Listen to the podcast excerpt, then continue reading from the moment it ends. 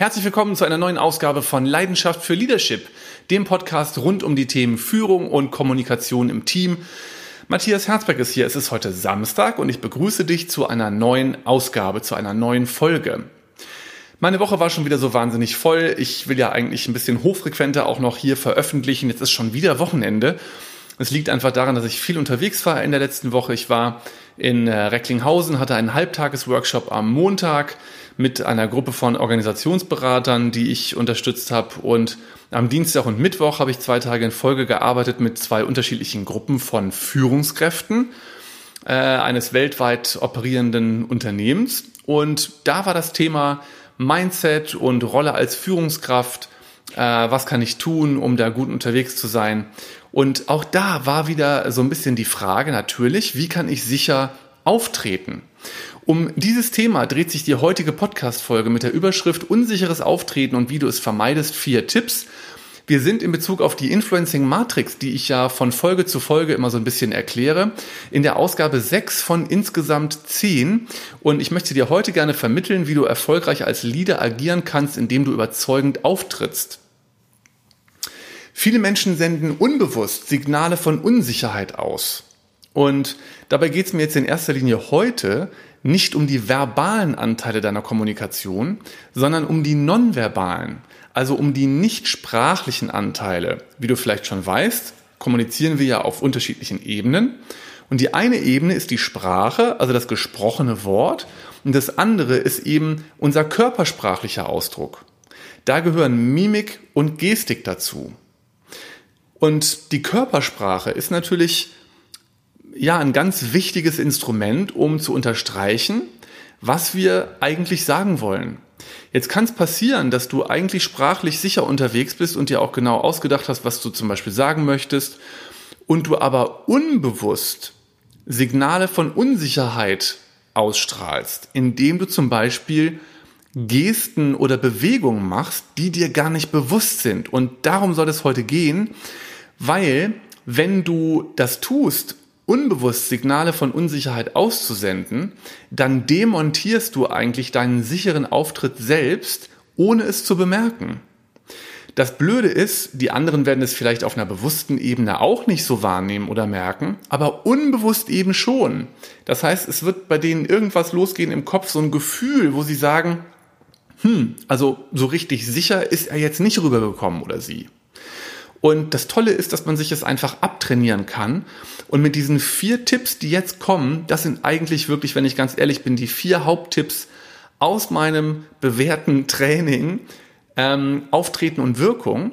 Und wenn du die beherzigst, dann garantiere ich dir, wirst du einen unfassbaren Sprung nach vorne machen, was die Sicherheit und Souveränität deines Auftretens betrifft.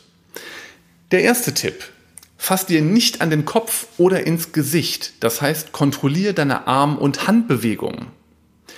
Du kannst mal zum Spaß in irgendeiner Mediathek dir eine Folge Achtung Kontrolle angucken. Ähm, ich weiß gerade gar nicht so genau, auf welchem Sender das läuft. Da geht es irgendwie darum, dass dann zum Beispiel Polizisten die Verkehrskontrolle machen oder Ordnungsamt. Und dreimal darfst du raten, was Leute machen, wenn die erwischt worden sind.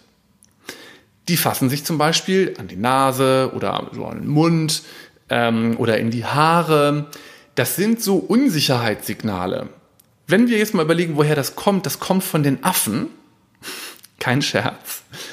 Und bei den Affen ist das so, wenn zum Beispiel jetzt ein junger Affe an den großen Futterberg von dem großen Affen geht, also vom Anführer, in einem Augenblick, wo er denkt, ah, der sieht das gerade jetzt nicht und so, und der Große hat es natürlich gesehen. Dann wird, das habe ich jetzt noch im Zoo in Berlin, als ich jetzt in Berlin war, äh, habe ich das beobachtet, da wird der Kleine von dem Großen richtig verdroschen. Ne? Das tut einem dann auch in der Seele weh. Ähm, was danach kommt, sind so Gesten der Unterwürfigkeit. Und wenn sich sozusagen der Kleine dann, nachdem er vermöbelt wurde, dem Großen wieder zuwendet, fasst er sich ins Gesicht und beugt den Kopf so runter und bringt damit zum Ausdruck, hey, ich bin dir unterlegen, es tut mir leid. So, und wir Menschen haben das abgespeichert ähm, mit an den Kopf fassen gleich Unsicherheit. Wenn du jetzt im Vertrieb arbeiten solltest und du hast zum Beispiel dann im Rahmen des Verkaufsprozesses deinem Kunden gegenüber den Preis genannt, kontrolliere deine Hände. Nicht an den Kopf fassen. Die Hände bleiben, wo sie sind.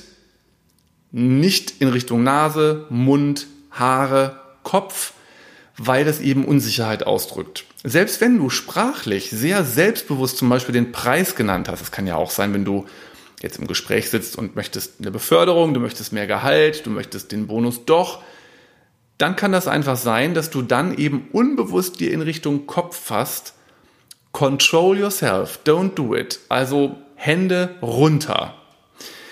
Ähm, die Piloten lernen das, wenn irgendein Alarm hochgeht im Cockpit zum Beispiel. Ich habe ja lange Zeit auch für die Lufthansa-Gruppe gearbeitet und für Eurowings und Germanwings, daher kenne ich viele Flugkapitäne. Und die lernen, wenn ein Alarm hochgeht im Cockpit, dann setzen die sich auf ihre Hände. Damit die nicht aus dem Stand irgendwas Blödes machen, unüberlegt. Diese Methode können wir jetzt mitnehmen, also gedanklich, setz dich mal auf deine Hände und lern das, dass du nicht in Richtung Kopf dich anfasst. Zweitens, zweiter Tipp. Geh in den sicheren Stand, wenn du vor einer Gruppe stehst und etwas präsentierst. Sicherer Stand heißt, die Füße sind hüftbreit unter dem Körper auf dem Fußboden. Und die stehen auch parallel zueinander. Viele Menschen machen in Präsentationssituationen, wenn die was präsentieren, zum Beispiel Standbein und Spielbein. Das heißt, dein Stand ist eigentlich hauptbelastet auf ein Bein, das rechte oder das linke, das andere Bein ist frei und das macht irgendwas. Also das steht dann so schräg und das Knie ist dann angewinkelt, keine Ahnung. Das ist nicht gut, weil wenn man dich, wenn du so stündest und ich würde dich von der Seite so anschieben, dann würdest du umfallen. Und dein Gehirn nimmt jetzt Signale auf, die aus deinem Körper kommen. Das heißt, wenn du nicht sicher stehst und du fühlst dich auch noch unsicher, weil du Lampenfieber hast, du bist ein bisschen aufgeregt, sowas, dann lernt dein Gehirn, weil du nicht sicher stehst, oh, da ist offensichtlich was dran, es fühlt sich tatsächlich unsicher an. Also geh in den sicheren Stand. Und zwar beide Füße parallel auf dem Boden, hüftbreit. Hüftbreit heißt jetzt, die Beine sind in der Verlängerung deines Körpers, deines Oberkörpers, und zwar vom Winkel, so wie die aus deinen Hüftgelenken rauskommen. Sie sind nicht näher zusammen, die Füße, das würde dann wieder unsicher sein. Sie sind aber auch nicht zu breit auf dem Fußboden, also nicht schulterbreit, ihr Lieben. Das ist ein Unterschied. Schulterbreit, da kommen wir dann langsam in die Richtung von so einem Kaubermäßigen Stand. Also wer zieht zuerst den Colt? Das ist auch nicht gut. Das ist eine, ähm, ja, so ein bisschen, ich sag mal, ne, Testosteron überlagerte Pose, gerade weiter verbreitet auch bei den Jungs dieser Welt. Das heißt, nicht machen. Füße parallel, fester Stand, sicherer Stand auf dem Boden. Und wenn du dich dann hinstellst, dann noch, jetzt kommt noch ein Zusatztipp.